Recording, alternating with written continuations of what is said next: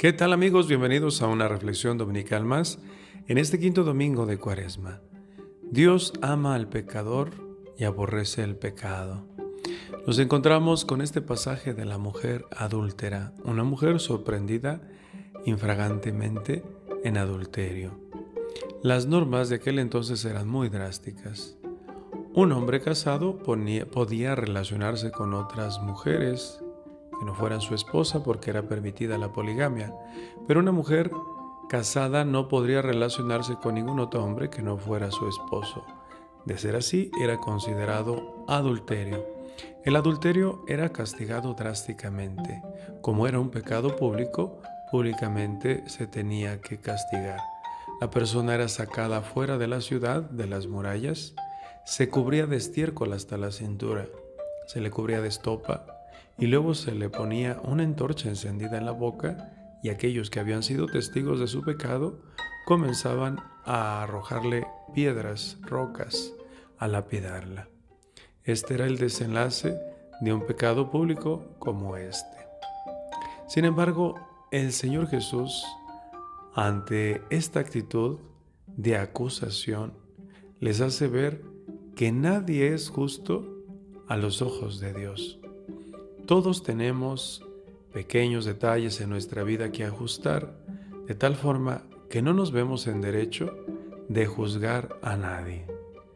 Nos es muy fácil criticar al otro, señalarlo, hacerle ver sus errores, pero ¿cómo nos cuesta reflexionar en nuestra persona, en nuestros defectos y limitaciones, y asimismo trabajar en nuestra persona?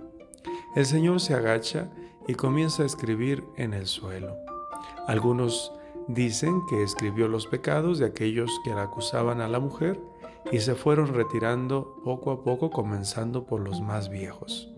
Entre más vivimos, más pecamos. Es por eso, o no quiere decir que tengamos que morir antes de tiempo, sino más bien reconocer nuestras faltas en cada momento, en cada etapa de nuestra vida.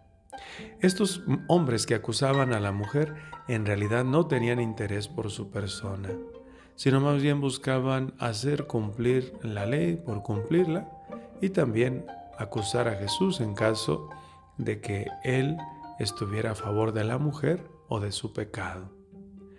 En la sociedad actual somos muy agudos, muy drásticos para señalar y acusar al otro. Somos muy crueles al señalar cuando el otro falla, cuando el otro tropieza, cuando el otro cae, cuando el otro comete un error. Y cuando nos toca a nosotros ser el caso, entonces somos muy laxos, nos, muy permisivos. Eh, de alguna manera nos justificamos, eh, buscamos razones y de alguna manera nos pasamos por alto las faltas que pudiéramos conocer.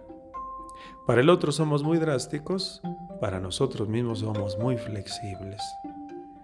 Ojalá que caigamos en, cuenta de lo importante que es comenzar y trabajar en nuestra vida y dejar al otro tranquilo y en paz, descansar y vivir su vida, tomar sus decisiones. Vamos tomando empeño en corregir las nuestras, nuestros errores y no convertirnos en jueces de los demás. Si alguien es perfecto, se verá en derecho de corregir los demás. Pero creo que estamos muy lejanos a hacerlos. Vamos corrigiendo nuestra vida, vamos fijándonos en nuestros defectos, vamos siendo exigentes con nosotros mismos. Que tengan un excelente domingo. La bendición de Dios Todopoderoso, Padre, Hijo y Espíritu Santo, descienda sobre ustedes y los acompañe siempre.